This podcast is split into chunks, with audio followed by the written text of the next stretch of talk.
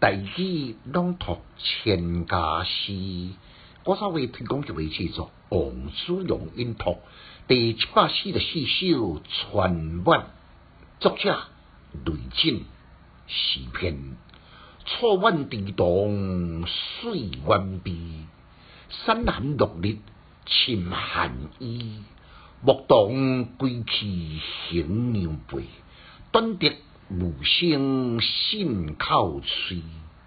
简介：翻开古典的诗词，你仔细呢该探索，等你发现一件真趣味的话题。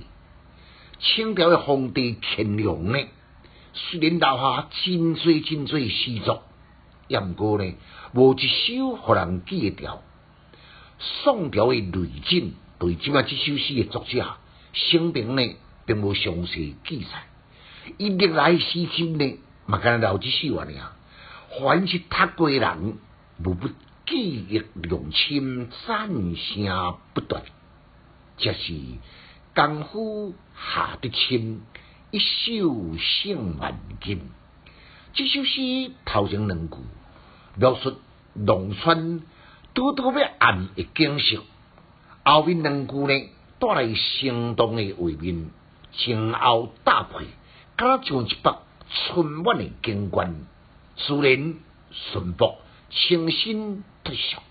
头一句错晚地动水弯悲，第一句当中呢，连连用两字晚，对强调讲今年河水真充足。农作物丰收是可以预料的，这个悲呢是古汉语，嘛是第一以前定常用的名词，起码呢用改成地动来代替。以前有惨有悲，悲都是用来灌溉，嘛是做伊那难忘回忆的好所在。山寒落日侵寒衣，点明。特别暗的时阵，太阳西对，好像被山头含伫口中，夕阳已飞，浸沉伫水面，碧的水波耀眼夺目，美不胜收。需要呢，以木动归去行牛背，将水力按迄个顺利背景呢，带上牛的脚趾片顶，横坐顶头的木动。我在将木动的形象呢，影响于信口水用短短拼啊，迄个无板无聊的拼啊声呢，嘹亮随风飘散散了，为晚春加添无比安寒自乐。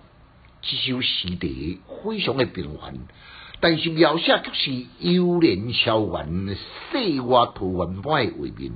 无论是色彩搭配，或者是主题背景的布局。